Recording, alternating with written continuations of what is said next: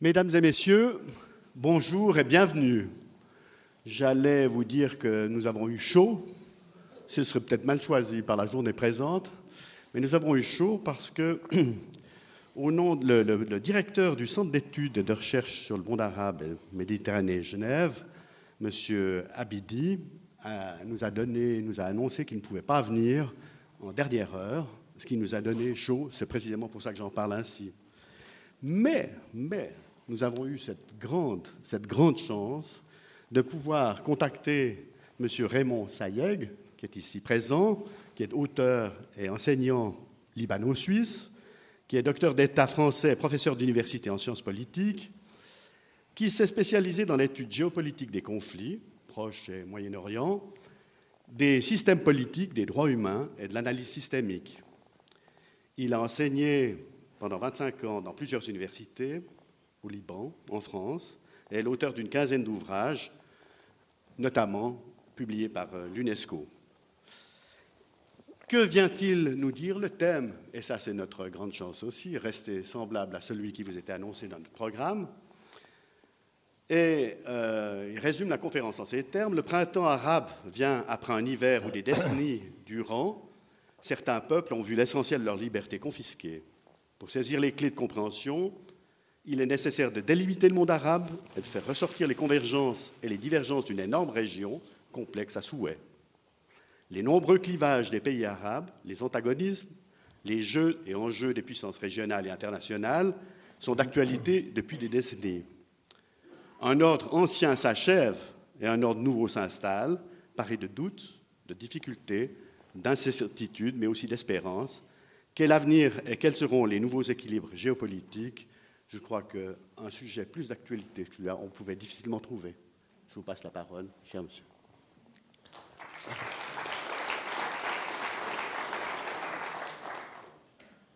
Je vous remercie beaucoup pour votre présentation à mon endroit. Euh, je dois dire que, comme on vient de vous le signaler, j'ai été prévenu, disons, pas à la dernière minute, n'exagérons rien, mais finalement, il y a un immense bénéfice euh, d'être prévenu tardivement, tout simplement parce que je n'ai pas eu le temps de m'angoisser. Alors, euh, je vais rentrer dans le vif du sujet pour vous rappeler, parce que vous le savez déjà, que l'histoire d'un pays se lit dans sa géographie. Si l'histoire change, la géographie physique, des fois, ne change pas. Alors, nous allons voir tout de suite pourquoi, quand on parle des pays arabes, il faut absolument les délimiter dans l'espace territorial, sinon on ne peut pas comprendre les tenants et les aboutissants de ce qu'on appelle la géopolitique. Alors, vous avez comme première diapositive ici le monde arabe et j'ai un magnifique crayon ici, au laser, que vous n'avez pas. Et le monde arabe, vous le voyez, il part donc de la Mauritanie jusqu'à la frontière irako-iranienne. Ça veut dire que quand vous regardez donc ces pays, vous constatez par vous-même que tous les pays arabes sont reliés les uns aux autres automatiquement par une frontière commune ou plusieurs frontières communes vous déduisez tout de suite que ça constitue un tenant important géographiquement parlant. Ce qui veut dire que ça peut former un bloc. Alors bloc économique, bloc politique, nous verrons par la suite, mais là nous avons un tenant géographique extrêmement important, d'autant plus que quand vous regardez les choses dans les dimensions nord-sud, ça veut dire que là, les pays arabes occupent toute la rive méditerranéenne, la rive sud, et que dans la dimension nord-sud, vous avez tous ces pays arabes qui sont en fait la porte d'accès de l'Europe à l'Afrique blanche, à l'Afrique noire. Alors, qu'est-ce que l'Afrique en population? C'est aujourd'hui 925 millions d'habitants, mais certains disent 950 millions d'habitants, population qui a doublé depuis 1950. Ce qui veut dire que dans la relation nord-sud, il y a de quoi faire sur le plan des relations économiques et autres. Vous avez dans la dimension maintenant euh, océan Atlantique, océan Indien, vous avez également la présence de ces pays arabes. Donc dans les deux sens, le monde arabe est appelé à jouer un rôle important dans les relations internationales. Une petite particularité qui a son importance parce qu'elle est euh, génératrice de beaucoup de conflits, c'est la partie, ce qu'on appelle le Proche-Orient ici.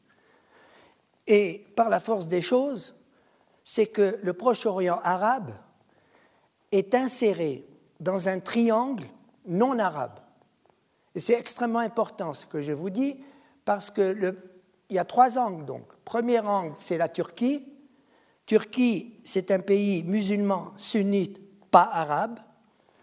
Le deuxième angle, c'est l'Iran, c'est-à-dire un pays musulman chiite non arabe aussi. Et le troisième angle, c'est Israël, qui a à l'intérieur d'Israël une population arabe, des Palestiniens euh, chrétiens et, musulmans, de 20% de la population. Ça veut dire que, vous voyez bien le processus, le triangle est non arabe et les trois pays sont en relation positive ou négative, peu importe. La Turquie, c'est les Ottomans qui ont gouverné toute la région pendant cinq siècles. Les Perses, les Iraniens qui étaient en conflit avec les Arabes très longtemps et vous avez Israël et les pays arabes avec les contentieux que vous savez. Donc là, vous avez une région, on va dire, en ébullition. Alors, est-ce que ces pays arabes ont une histoire commune? C'est ça qui est important, parce qu'après on va se poser la question, est-ce que du fait qu'il y a une histoire commune, est-ce que nous avons un monde monolithique, homogène, quand on parle du monde arabe La réponse va venir en principe maintenant. Alors, ça veut dire que histoire commune. Euh, jusqu'au fond, là-bas, je pense que vous voyez des dates. Ces dates-là, ça veut dire que ce sont les dates d'indépendance de ces pays. Et vous avez plusieurs colorations parce que la plupart des pays colonisateurs, à part l'Espagne ici, n'est-ce pas La Libye, là c'est pour l'Espagne, là c'était euh, l'Italie qui était donc en Libye. Pour le reste, nous avons deux grandes puissances qui ont pratiquement régné sur cet ensemble, c'est-à-dire, évidemment, j'ai nommé la France et la Grande-Bretagne. Alors, évidemment, pourquoi et comment ça s'est passé? Très brièvement, tout simplement, et les choses des fois sont simples avant qu'elles deviennent compliquées, c'est que nous avons deux ministres des Affaires étrangères, Sykes-Picot, respectivement de Grande-Bretagne et de France, qui se réunissent en 1916. Ils mettent sur la table la carte de géographie, et que font ces deux personnages? Ils se, euh, partagent toute cette zone d'influence. Moi, je prends ceci et toi, tu prends cela. Quelques années après, en 1922, la Société des Nations, c'est-à-dire en fait la mère de l'ONU, vient légitimer euh, juridiquement les mandats et les protectorats. Alors, compte tenu des zones d'influence dont je vous ai parlé, eh bien, la France est installée ici, la France est installée au Liban et en Syrie, et la Grande-Bretagne a pris le reste, c'est-à-dire donc Égypte, euh, Irak, euh, vous avez la Transjordanie, elle s'appelait Transjordanie, Jordanie, et évidemment euh, le protectorat britannique, le mandat britannique sur la Palestine. Donc tout ceci sous influence britannique. Alors, la période qui va suivre, donc ces deux grandes puissances s'installent, la période qui suit, c'est la période, on va dire, 1950-1970, qui est marquée par la donc, colonisation, décolonisation, euh, qui va euh, se poursuivre. Et vous avez donc les dates ici. Le premier pays d'Afrique du Nord qui a obtenu son indépendance, c'est la Libye, 1951. Puis suivent la Tunisie, le Maroc. C'est la même année, 1956. Euh, l'Algérie 1962, là je fais exprès de rapprocher les dates pour vous montrer qu'il y a un effet de domino que nous allons retrouver euh, tout à l'heure si je m'en souviens. Je veux dire par là que l'effet de domino est extrêmement important pour les étudiants de sciences politiques. Ils raffolent de l'effet de domino parce qu'on le retrouve à peu près partout. Alors, donc cette période, on va parler de colonisation et décolonisation. Ça veut dire qu'entre-temps, il s'est forgé dans cette histoire commune des pays arabes quelque chose d'important qui rentre dans la psychologie politique, c'est ce qu'on appelle l'inconscient collectif. donc ces pays ont vécu à peu près les mêmes choses et se sont rebellés à peu près pour les mêmes choses.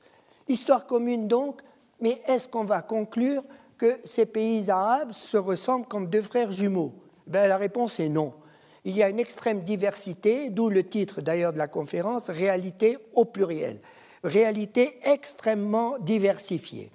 Si vous regardez donc de nouveau, mais mon ordinateur peut-être ne veut pas, mais il faut insister parfois dans la vie. Donc, j'étais en train euh, de, vous dire que la diversité, vous la voyez vous-même là, euh, et à la, Mauritanie, euh, le, Maroc. Donc, vous avez des petits pays, Tunisie, Liban. Ça va pas? Non, je voulais savoir si je pouvais vous donner un coup de main pour continuer. Oui, je voudrais un café, s'il vous plaît. Un petit verre d'eau non, un café, j'ai dit. Bon, soyez sérieux, regardez.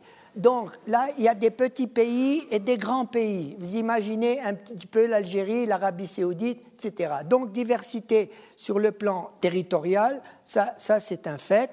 Euh, diversité aussi euh, du point de vue des, idiomes, des langages, parce que tous ces pays-là, quand ils produisent quelque chose dans les journaux, etc., c'est toujours en langue arabe classique mais tous ces pays-là ont des idiomes euh, différents. Il y a des dialectes là, des dialectes maghrébins, il y a des dialectes orientaux. Donc, quand ils se rencontrent, c'est une diversité, quand ils se rencontrent, s'ils sont instruits, ils parlent en arabe classique, sinon, au bout d'un moment, ils arrivent. Pour vous faire comprendre, c'est exactement la différence qu'il y a entre ce qu'on appelle le bon allemand et les autres dialectes germaniques. C'est exactement euh, la même différence. Alors, je voudrais passer maintenant à encore une diversité. C'est celle-ci. Nous avons là, évidemment, c'est pour vous mettre quelques références, la population mondiale, c'est 7 milliards d'habitants maintenant. Le christianisme, vous avez 2 milliards et quelques. Et l'islam, 1 milliard 300 millions, euh, milliards, dont 200 millions de chiites. Ça veut dire que les autres, ils sont dans d'autres sensibilités euh, de l'islam. Alors, les chiites dans le monde musulman, ils sont là un peu partout. Donc, vous voyez, en Inde, Pakistan, euh, un petit peu partout. Ce qui est intéressant aussi, c'est les chiites au Proche-Orient arabe. Donc, vous voyez l'Irak, 60%, Koweït, Liban, 40, 15, etc. Ce que j'essaie de vous montrer là, ce n'est pas pour que vous appreniez par cœur les statistiques, c'est évident, c'est pour vous montrer tout simplement, c'est ma démonstration, que le pouvoir politique au Proche-Orient est majoritairement entre les mains de la communauté sunnite. C'est important, nous allons voir ça peut-être euh, tout à l'heure. Alors, euh, une autre euh, diversité qui est une réalité, c'est la diversité multiconfessionnelle du Liban, du Liban et des autres pays. Quand on est de loin par rapport à un, continent, on pense toujours que c'est homogène. C'est vrai, nous, à partir d'ici, comment on fait la différence entre un Cambodgien, Vietnamien, etc. Mais il faut aller vers la réalité parce qu'il y a quelque chose de déterminant. Ici, il y a une importante présence chrétienne dans tout le Moyen-Orient. Voilà. Je vous laisse regarder un peu les chiffres. Et un cas, on peut, dire, assez particulier,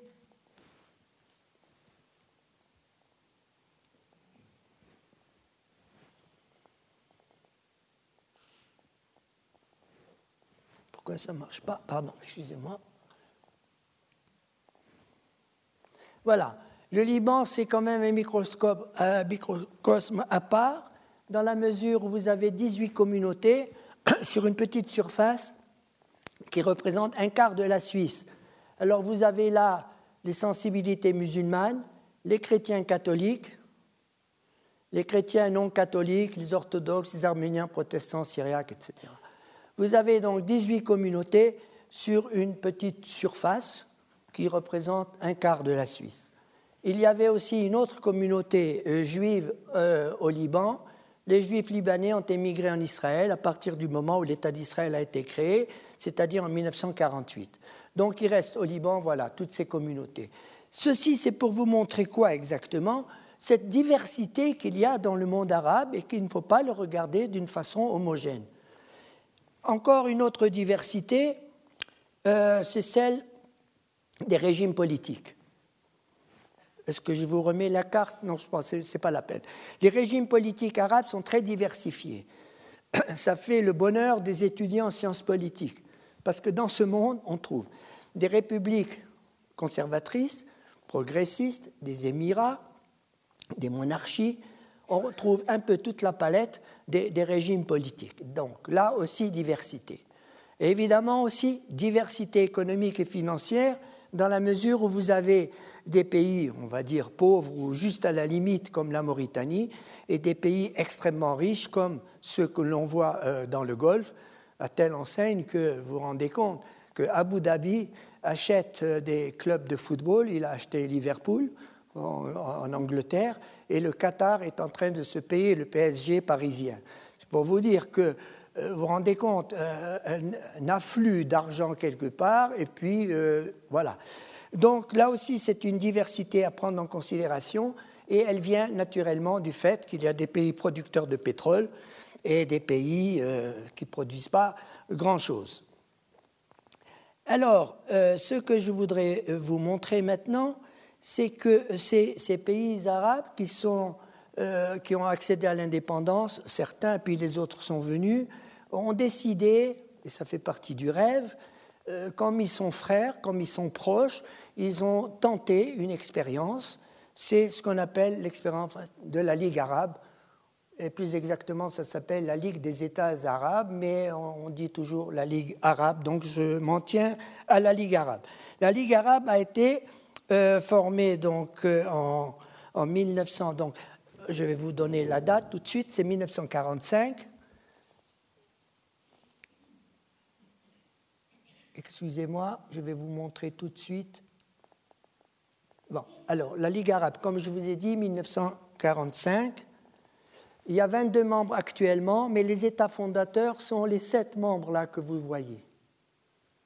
Et puis les autres, c'est au fur et à mesure de l'indépendance, des dates que vous avez vues tout à l'heure, 15 membres. En tout, 22 membres. Puis il y a euh, le pays observateur, 3 membres, l'Érythrée, Venezuela et l'Inde. C'est-à-dire, c'est là que vous voyez que la population globale de la Ligue arabe, c'est, vous ne voyez pas, mais moi je le sais, c'est 340 millions d'habitants. Là. D'accord? Ça veut dire encore un bloc énorme du point de vue économique qui peut rentrer dans des relations si euh, elles deviennent apaisées. Alors, ce rêve-là, nous allons maintenant le transformer mathématiquement, parce que je vais vous demander d'avoir en mémoire le monde arabe que je vous ai présenté comme un ensemble, comme on fait en mathématiques. Il faut le prendre comme un ensemble. Et à l'intérieur de cet ensemble, euh, j'ai oublié de vous dire quelque chose d'important, excusez-moi, c'est que la Ligue arabe, quand elle a été formée en 1945, c'est important, elle a été la première organisation régionale de l'après-guerre. C'est la première. Toutes les autres vont suivre. Le marché commun, etc. Toutes vont suivre après. Ça a été un exemple. Et ça, c'est important. Euh, donc, alors, j'ai dit, vous regardez le monde arabe comme un ensemble, comme mathématiquement, et à l'intérieur, des sous-ensembles vont se former. Alors, il y a eu des sous-ensembles. Premier sous-ensemble, on va dire en, 1900, euh, euh, 1958, il y a eu quelque chose qui est important, la RAU ou la RAU, comme vous voulez. Ça a été formé par l'Égypte, la Syrie et le Yémen. Euh, sous le leadership du président Nasser. Ce sous-ensemble-là a été soutenu par l'Union soviétique pendant ce moment-là, donc pendant la RAW. Il y a eu un autre sous-ensemble, c'est dans le Golfe, c'est-à-dire entre la Jordanie et l'Irak. Sous influence de qui? De la Grande-Bretagne. Puis il y a eu, il y a le Conseil de coopération du Golfe, c'est-à-dire l'Arabie saoudite et tous les pays du Golfe, sous influence américaine. Vous voyez, chaque fois que je parle, vous voyez que les grandes puissances ne sont jamais très loin, bien entendu. Alors ça fait déjà trois sous-ensembles. Et vous avez un autre sous-ensemble, c'est-à-dire en Afrique du Nord, qu'on appelle l'UMMA, UMA, Union du Maghreb arabe. Ça veut dire la Mauritanie, le Maroc, l'Algérie, la Tunisie et la Libye. Umma. Ce qui est subtil pour les arabisants ici, c'est que Umma, donc U-M-A, se prononce Umma. Mais Umma en arabe classique, ça veut dire communauté des croyants. Alors, est-ce que euh, ça a été voulu ou pas? Moi, je ne crois jamais au hasard, donc c'est voulu. il faut bien que je donne mon opinion. Alors, vous avez donc euh, ces grandes puissances qui jouent un petit peu partout dans ce monde arabe, et nous avons quoi? Maintenant, il faut qualifier. Qu'est-ce que c'est la Ligue arabe? Eh bien, c'est le reflet de tout ce que j'ai essayé de vous dire jusqu'à maintenant, c'est-à-dire des antagonismes, des clivages, du rêve, des réconciliations, des rapprochements, des mésalliances et des influences étrangères. Question, est-ce que ce que je viens de dire comme reflet est euh, sui generis à la Ligue arabe? La réponse est non. Parce que toutes les organisations ont ce même reflet. Vous le retrouvez dans l'Union européenne. Vous le retrouvez à l'ONU. Il y a presque 200 pays avec cette diversité énorme. Donc, chaque fois, vous allez retrouver ces tentatives de rapprochement et d'alliance et de mésalliance. Ceci pour vous dire aussi que euh, tout se passe euh, comme dans une pièce de théâtre, il y a une toile de fond. La toile de fond, eh bien, c'est tout simplement l'influence euh, des grandes puissances. Et quand je vais parler des grandes puissances, spécifiquement, je parle des États euh, membres permanents du Conseil de sécurité qui ont le droit de veto. C'est là où je parle de ces puissances-là et pas des autres. Je répète, c'est la Chine, la Russie, la Grande-Bretagne, le Royaume-Uni, on dit, Royaume-Uni, France, États-Unis. Voilà, ce sont euh, ces pays-là. Et j'ai constaté, en étudiant ces pays et leur comportement, que ce sont des puissances, comment on va dire, elles ne sont pas du tout anorexiques. Elles sont boulimiques. Boulimiques à souhait. Alors, quand même, il faut le prouver. On ne peut pas dire euh, les choses comme ça. On va le prouver tout de suite. Les premiers gisements de pétrole ont été découverts entre 1900 et 1928 du côté de l'Arabie saoudite. Se sont précipités, engouffrés dans le processus, évidemment, quelle aubaine? La Russie, les États-Unis et les Anglais. Alors euh, voilà, donc maintenant il n'y a plus qu'à montrer le pourquoi du comment par cette diapositive. Vous ne la voyez pas très bien, mais je vais vous l'expliquer. Je vais boire un peu de pétrole d'abord. C'est drôle, la transition est faite. Vous avez là le cœur tout ce que vous voyez là, dans ces directions, ça veut dire que tout part d'ici, tous azimuts, partout dans le monde. Là, vous avez le cœur pétrolier du monde. Alors, voilà, on peut maintenant réfléchir au pourquoi du comment. Je sais qu'il y a un médecin dans la salle ici, je lui ai promis peut-être une blague, mais je m'en souviens c'est que quand on parle du cœur, vous avez l'habitude de parler des tensions artérielles, etc. Voilà, ça fait partie de la médecine. Et nous, en géopolitique, médecine et politique, ça se ressemble énormément parce que ce cœur-là crée aussi des tensions, pas artérielles, mais géopolitiques. Alors, nous avons là euh, le cœur et des statistiques. 60% du pétrole part de là-bas pour aller dans le monde entier. 40% du gaz sont situés entre l'Iran et le Qatar. Donc vous voyez comment on peut aiguiser des appétits. C'est pour ça que j'ai parlé de boulimie. Alors, maintenant, on est bien obligé de se poser au moins une question qui vous a perturbé, j'espère, puisque moi j'ai été perturbé, nous on est pareil, c'est comment se fait-il que tous les jours, je n'exagère pas, dans les pays industrialisés, notamment occidentaux, tous les jours, dans les médias et dans les discours politiques, des mots reviennent sans cesse. Démocratie, liberté, droit de l'homme, droit humain, on appelle ça human rights. Voilà, on parle toujours de ça. Et comment se fait-il que ces pays qui parlent de ces choses-là ont soutenu à bras-le-corps pendant des décennies des dictatures. Je pense que ça peut vous perturber. Et moi, comme je les étudie, ça m'a moins perturbé. Alors effectivement, je dois me poser des questions. Comment se fait-il qu'une fois que la révolte arrive, on change de position? Et là, je suis en train de penser c'est Jacques Dutronc qui a une chanson qui dit Et je retourne ma veste toujours du bon côté. N'est-ce pas? C'est Jacques Dutronc. Hein. Merci aussi de vous en rappeler. Alors, euh, moi, j'essaye aussi maintenant de me poser une question. C'est que vous avez bien compris que pour des intérêts sordides, ça s'appelle comme ça, et non pas pour de l'éthique, ça s'appelle comme ça aussi, comment se fait-il que ces pays qui parlent de liberté puissent agir de cette façon? Moi, j'ai trouvé qu'une explication. Elle est d'ordre pratique. Je ne sais pas ce qu'elle vaut, mais je vous la livre. Je pense que les pays industrialisés euh, ont plus de facilité à travailler avec des dictatures. Parce qu'avec un dictateur, vous pouvez lui téléphoner le soir, je t'envoie des chars, tu m'envoies du pétrole, on change le prix, on fait ceci, on fait cela. Ça va très vite, puisque le dictateur, il a entre les mains la confusion des pouvoirs. Il a tout, ça va plus vite. Il est évident que ça va plus vite qu'avec une démocratie. Mais pourquoi? Parce que dans une démocratie, il y a moult organes décisionnels. Dans une démocratie, euh, euh, euh, tout le monde gouverne. Dans une démocratie, en fait, personne. Donc là, on peut penser que pour des raisons pragmatiques, les États industrialisés aiment mieux travailler avec des dictatures. Si tout à l'heure, dans les questions, vous avez d'autres réponses, j'aimerais bien les écouter.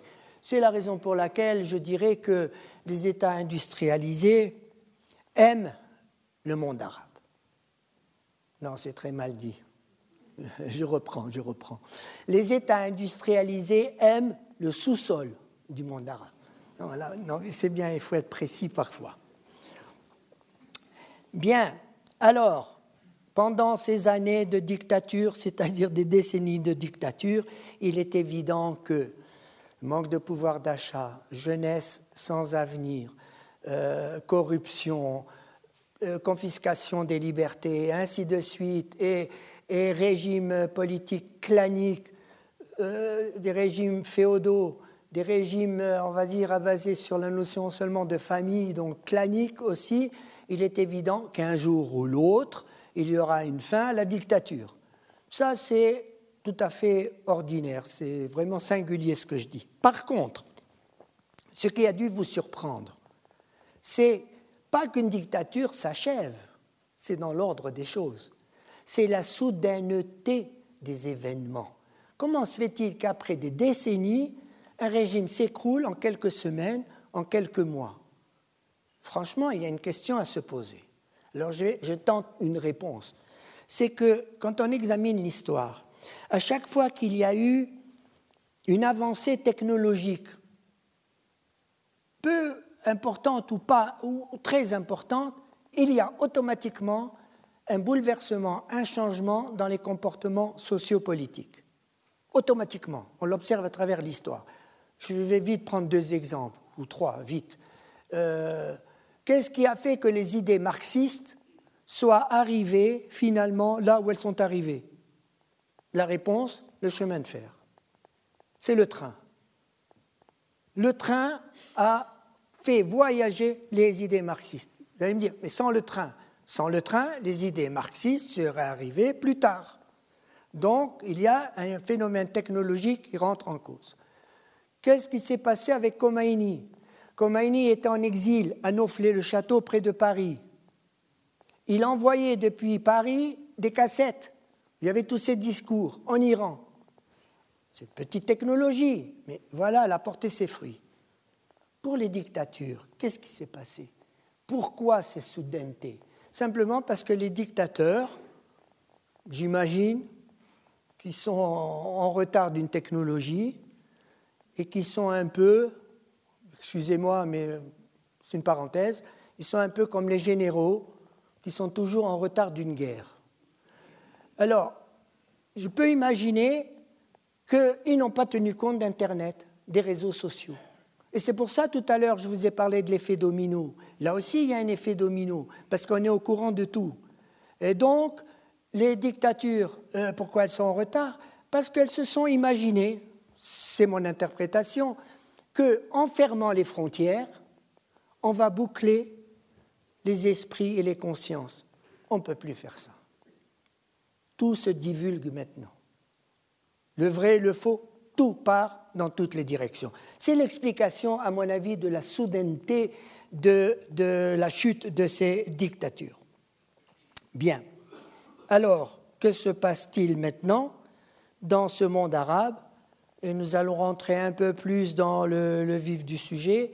C'est que euh, quand la Ligue arabe a été formée, il y avait une dispute idéologique, doctrinale dans le monde arabe à travers les courants politiques.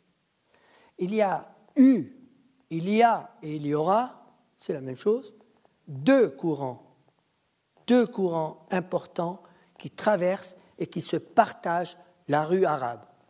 Nous avons d'une part le nationalisme arabe, d'autre part l'islamisme politique. Nationalisme arabe, il est né dans ces années de la conférence de Bandung, des mouvements non alignés. Euh, c'est représenté par qui ces nationalistes arabes? Par les socialistes arabes, par les, les nationaux, par le nasserisme, etc., etc. Ça veut dire que ces pays-là, ces mouvements-là, également, vous entendez parler du bassisme, mais le bassisme, le parti basse, a été fondé par un chrétien syrien, Michel Aflaq. Et donc, ce groupe-là, on va dire, avait des tentatives de laïcité, ce n'est pas la laïcité à la française, bien entendu, des indices de laïcité, puisque dans les gouvernements qu'ils prenaient, eux, et ça s'est passé dans l'exercice du pouvoir, il y avait des ministres musulmans et chrétiens. Il y en a au Liban, il y en avait en Égypte, il y en avait en Irak. Donc là, il y a tentative de laïcité. C'est vrai que le bassisme a fauté par la suite parce qu'il s'est comporté comme s'il était dans un système de parti unique. Mais mis à part cette parenthèse, ces nationalistes arabes sont là. Donc, qui va aider ces nationalistes arabes? L'Union soviétique. Je vous ai dit, les grandes puissances sont toujours là. L'Union soviétique. En face, il y a l'islamisme politique, représenté par qui notamment Par les frères musulmans et les salafistes. Les frères musulmans, les leaders étaient systématiquement, euh, incarcérés euh, par le président Nasser. Il les mettait en prison. Qui a aidé les frères musulmans en Égypte? Réponse la Grande-Bretagne. Pourquoi la Grande-Bretagne?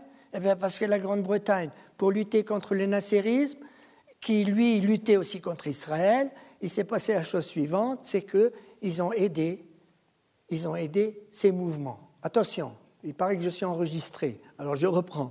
Je ne dis pas que l'Occident a créé l'islamisme politique, je dis que l'Occident a aidé et donné de la force à l'islamisme politique.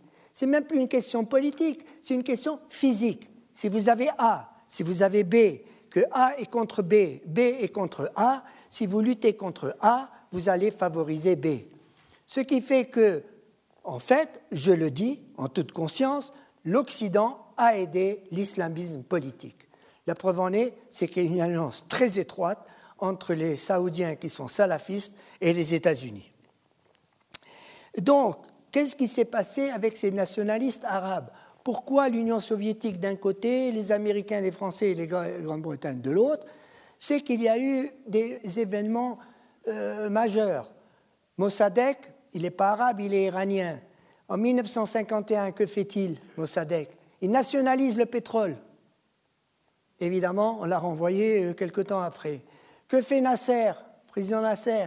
Il nationalise le canal de Suez en 1956. Résultat, attaque militaire tripartite anglo-franco-israélienne sur l'Égypte. Nous sommes dans la période où, quelle idée saugrenue, on disait euh, dans le mouvement des non-alignés à Bandung que les ressources nationales d'un peuple appartiennent à, à son peuple et pas à des organisations ou des compagnies étrangères. Quel crime de lèse-majesté, vous vous rendez compte Alors, on a fait la guerre pour ça. Résultat, résultat, nous avons toujours ce clivage entre les nationalistes arabes et l'islamisme euh, politique d'un autre côté, appuyé par d'autres. Donc les grandes puissances, eux, sont toujours là. Alors, qu'est-ce que je peux vous dire là, maintenant, concernant les blocs en présence? Parce que là, j'aurais pu aussi vous montrer une diapositive. Comme vous avez remarqué, je n'ai pas amené ma secrétaire parce que je n'en ai pas. J'attends les curriculums vitae. Alors, donc, euh, là, je reviens, excusez-moi. Là, pour le pétrole, parce que c'est important, c'est lié à l'idée de pétrole. Je ne sais pas si vous reconnaissez la carte comme il faut. Ici, je pointe quelque chose de très important. Vous le voyez, c'est le détroit d'Ormuz. Et donc, tout à l'heure, quand vous avez vu la carte, j'aurais dû vous montrer celle-là aussi, parce que ce que vous retenez, c'est l'extrême concentration des puits de pétrole. C'est ça qu'il faut retenir. Vous n'allez pas apprendre la carte par cœur, je ne la connais pas moi-même, mais c'est pour vous dire combien ici c'est important. Et alors pourquoi je vous dis ici le détroit d'Ormuz? Parce que c'est par là que sort le, sort le pétrole. Alors imaginez un conflit de nouveau au Proche-Orient entre les gens qui ne s'aiment pas et les pays qui sont en conflit. Qu'arrivera-t-il pour empêcher le processus d'arriver à sa fin On peut vous le dire, on va boucler ici le détroit d'Ormuz. Il sera fermé et le pétrole sera obligé de faire encore le tour de la planète. Ce qui fait que les vats en guerre devraient réfléchir au moins à ça. Bien. Alors, maintenant, je continue. Donc, j'avais oublié de vous montrer ceci. Et je voulais vous dire maintenant que nous sommes dans une période où aujourd'hui, aujourd'hui, ça ressemble à hier. Et voilà pourquoi je cherche voir si j'ai une diapositive à vous montrer. Voilà, elle va venir la diapositive. Je ne vais pas l'oublier. Bon, aujourd'hui, j'ai dit il y a quelques secondes que ça ressemble à hier. Pourquoi? Si vous prenez une photographie aujourd'hui géopolitique et géostratégique de la région, la région euh, du Proche-Orient, euh, vous allez constater qu'il y a toujours deux blocs. Deux blocs. Alors on va faire attention. Chaque bloc n'est pas homogène. D'accord? Alors, dans le premier bloc, qui y a-t-il? Il y a les États-Unis, il y a Israël, il y a l'Arabie saoudite et les pays du Golfe. Alors attention, il paraît que je suis enregistré, alors je vais répéter. Il paraît. Je ne dis pas que dans ce bloc, Israël et l'Arabie saoudite sont d'accord. Je n'ai pas dit ça, c'est le contraire. Ils ne sont pas d'accord. Mais ces pays que je viens de citer dans ce bloc, qu'est-ce qui les relie? Uniquement une chose, le parapluie américain. Alors à l'intérieur, ça se lézarde. Les Américains et Israël ne sont pas d'accord sur tout. Euh, il y a des des points de friction aussi à l'intérieur. C'est pour ça que ce n'est pas homogène, c'est hétérogène. Mais ça forme un bloc, un bloc important sous couverture américaine. Est-ce que ce bloc est puissant? Oui, très puissant. Militairement, économiquement, financièrement, et les Américains ont un droit de veto au Conseil de sécurité, donc ils peuvent l'utiliser quand ils veulent. Ce bloc est très fort. En face, actuellement, c'est comme hier, qui y a dans l'autre bloc? Il y a la Chine, il y a la Russie, il y a l'Iran, il y a la Syrie, il y a le Hezbollah libanais et il y a le Hamas. Alors, à l'intérieur de ce bloc aussi, il y a des, quelque chose qui se lézarde. Ils ne sont pas tous d'accord. Le Hamas, c'est musulman sunnite, euh, euh, l'Iran est chiite. Donc il y a, ils ne sont pas d'accord sur tout. Entre la Chine et la Russie aussi, ils ne sont pas d'accord sur tout. Mais voilà, c'est que ce bloc-là, il est aussi puissant que le premier. Militairement, droit de veto double, Russie-Chine.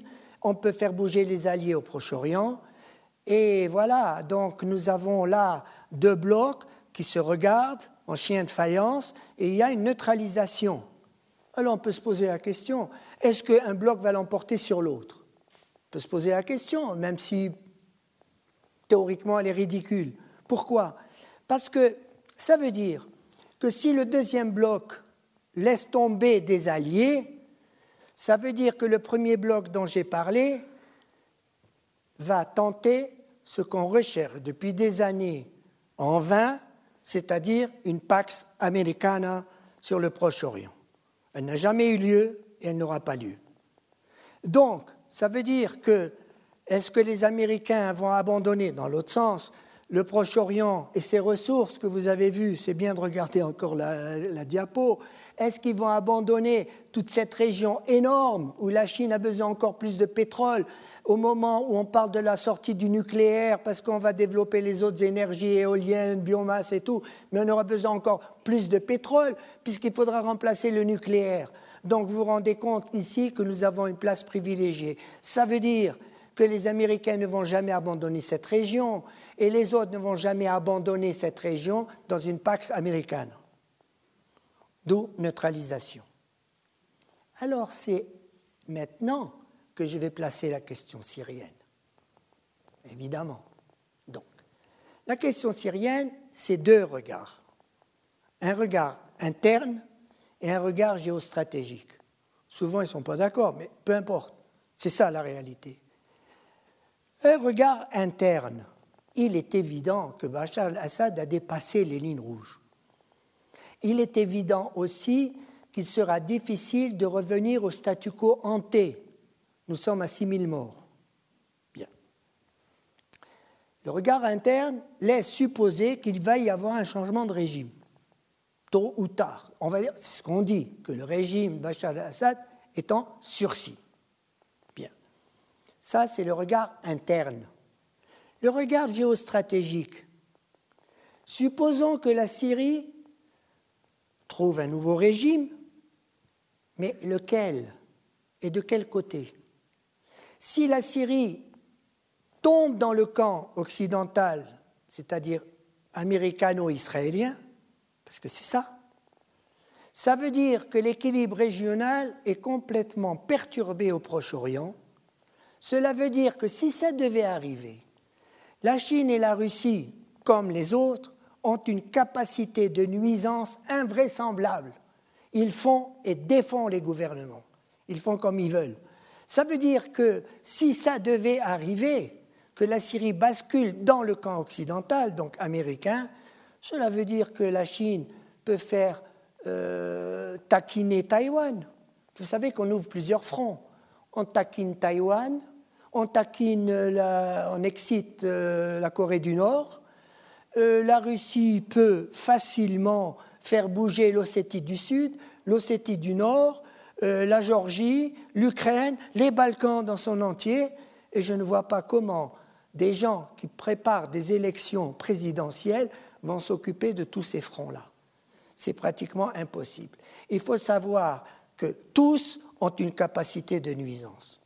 Donc, voilà maintenant la question est-ce que franchement vous croyez que la Chine et la Russie ne sont pas plus au courant de ce qui se passe en Syrie que vous et moi? C'est possible ça? Donc ils savent que des lignes rouges ont été dépassées. Maintenant, jusqu'où trop loin on peut aller? Que peut-il se passer? Je vous donne mon interprétation. Il y aura, à mon avis, un changement de régime à une condition. C'est que la Syrie trouve un nouveau régime mais reste dans le camp que je vous ai signalé tout à l'heure, ou, à tout le moins pratiquant une espèce de neutralisme positif sous l'œil de Moscou. Dans ce cas, ça sera un compromis.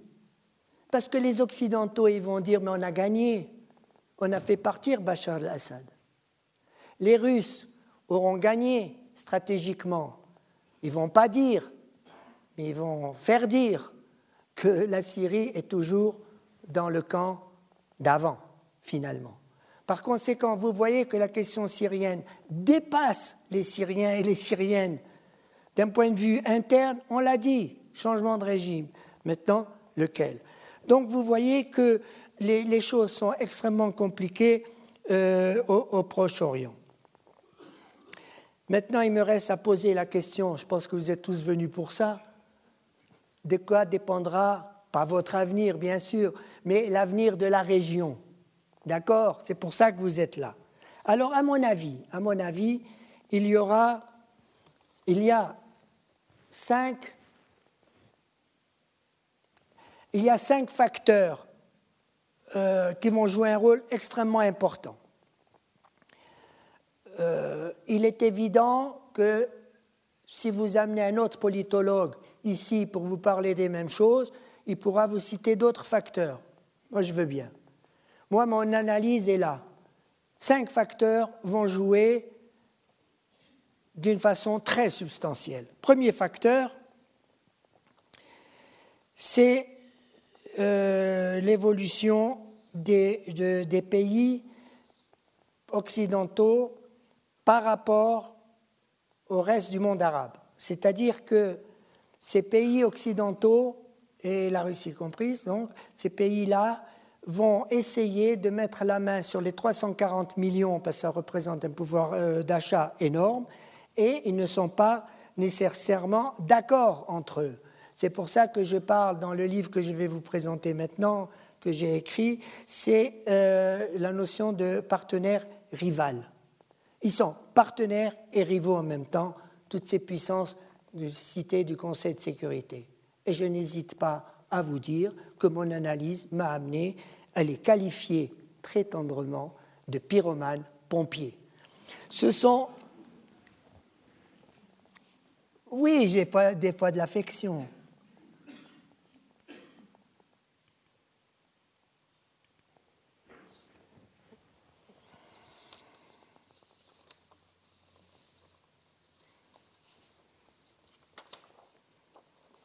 Alors,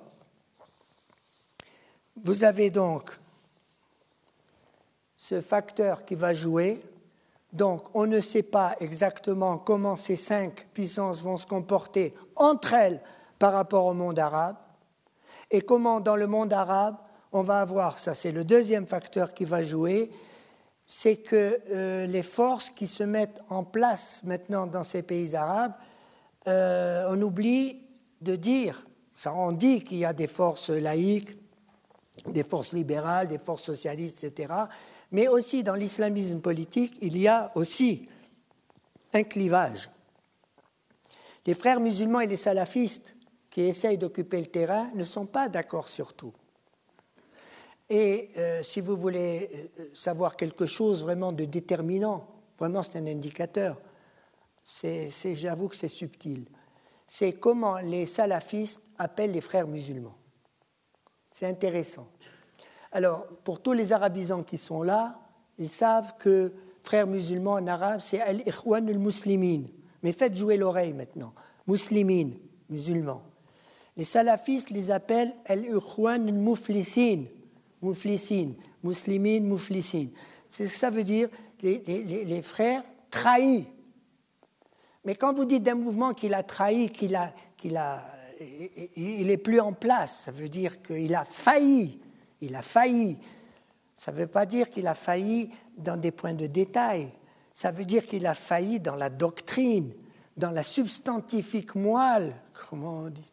C'est là où il y a une différence doctrinale extrêmement importante et les salafistes pensent que les frères musulmans commencent à utiliser un langage qui ne leur plaît pas, parce qu'ils utilisent une sémantique, on va dire, occidentale, parce qu'ils parlent d'élection, ils parlent euh, de démocratie, ils incorporent ça dans leur euh, discours aussi. Donc là, nous avons quelque chose de très important aussi. Il faudra euh, veiller à cela.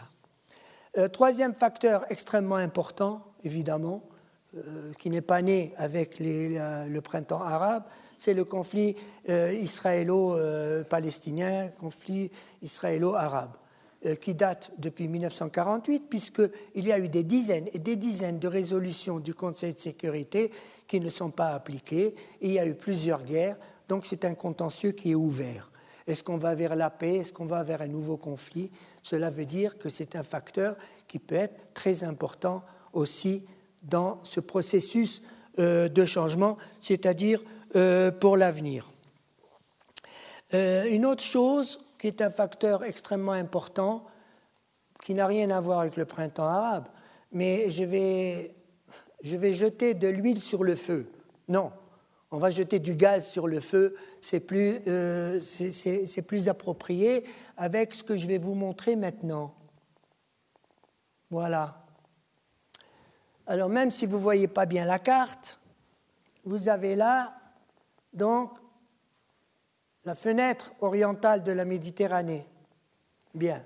Alors il se passe que, ça n'a rien à voir avec le printemps arabe, mais ça va jouer aussi, c'est qu'on a découvert du gaz beaucoup de gisements de gaz, ou dans ce qu'on appelle les eaux territoriales de ces pays. C'est-à-dire que dans les eaux territoriales, qui sont toujours mal définies, évidemment, c'est-à-dire que les pays suivants, Turquie, je ne sais pas si on la voit là, bon, Turquie, Turquie, Chypre, Syrie, Liban, Israël, voilà cinq pays qui disent mes eaux territoriales arrivent ici et pas là. Et il paraît que ces gisements feraient la richesse de ces pays. Si ces cinq pays étaient des pays amis, ça ne veut pas dire qu'ils vont arriver à un résultat, on sait ce que c'est l'amitié. Mon Dieu, protégez-moi de mes amis, je me charge de mes ennemis. On a bien compris, mais peu importe. Ils ne sont pas amis, entre la Turquie et la Chypre, il y a un contentieux. Bien. Entre la Syrie et le Liban, il y a un contentieux. Entre le Liban et la Syrie, il y a un contentieux. Entre la Syrie et le Liban et Israël, il y a des contentieux. Donc, vous voyez que nous sommes vraiment dans une poudrière de nouveau. Donc, ce facteur va euh, jouer un rôle euh, probablement bientôt. Ce que j'essaye de vous dire par les facteurs que j'ai énoncés, c'est que, à mon avis, c'est mon analyse. Je ne prétends pas avoir raison, mais c'est la mienne. Je dis que les facteurs que je vous ai énoncés sont des facteurs sûrs, et je persiste et je signe, que ces facteurs vont jouer, vont produire des effets à court, moyen et long terme. Pour moi, c'est une certitude. Alors, vous allez me dire, mais il faut bien arriver à la conclusion. Et je vais peut-être vous décevoir, euh, parce que tout simplement ma, conclusion ne sera pas originale. Je vais me permettre, j'ai travaillé là à peu près une heure, je vais me permettre une coquetterie d'auteur. Et, puisque personne n'a dit non, qui ne dit mot consent, voilà, ça c'est un autre livre que j'ai écrit qui s'appelle Le golfe en ébullition. Ah, vous pouvez voir. Il a été écrit en 1979. 79, 79, le golfe en ébullition. Alors ma coquetterie va s'arrêter là. Je vais vous lire trois, quatre lignes et ça vous permettra peut-être de réfléchir et de poser des questions. Alors avec votre permission, je vous lis. Quatrième de couverture. L'ambition de ce livre, celui-là, est d'essayer de comprendre et de faire comprendre que l'instabilité chronique d'une région est dangereuse pour elle-même et pour les autres, pour ceux qui tirent les ficelles, comme pour ceux qui se laissent guider, car tout incendie n'est pas fatalement circonscrit. Le Moyen-Orient est une véritable caisse de résonance où le moindre coup sur sa surface s'amplifie de proche en proche pour englober toute la région en perturbant et en malaxant l'ensemble des données. Donc, oui, j'accepte ce que j'ai écrit en 1979. Nous sommes en 2012. Je vous remercie pour votre attention.